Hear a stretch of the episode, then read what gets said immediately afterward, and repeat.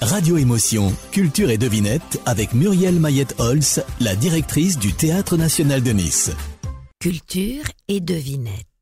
Je vous parle d'un artiste ukrainien né à Kiev en 1910 et mort en 1982 à Saint-Paul-de-Vence. Il était compagnon de route du Parti communiste français et il a créé avec Jean Renoir la première maison de la culture. C'est un immense photographe capable pendant la guerre de faire de faux papiers. Il déroba même 70 caisses de pellicules à la Gestapo. Il fut arrêté et envoyé à Drancy, dont il sortira avec la libération de Paris, tout comme son fils, Yves, d'ici, qui sera un des rares survivants. Il fréquenta les plus grandes stars de cinéma en les magnifiant sur sa pellicule, et il a marqué absolument le festival de Cannes, dont il fut le grand reporter. Son fils, lui, sera un des piliers des studios de la Victorine. Qui est-ce?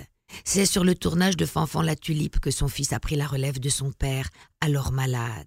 Mais oui, c'est Léo Mirkin et son fils, dont on peut voir une exposition magnifique au musée Masséna jusqu'au 15 mai. Mirkin par Mirkin.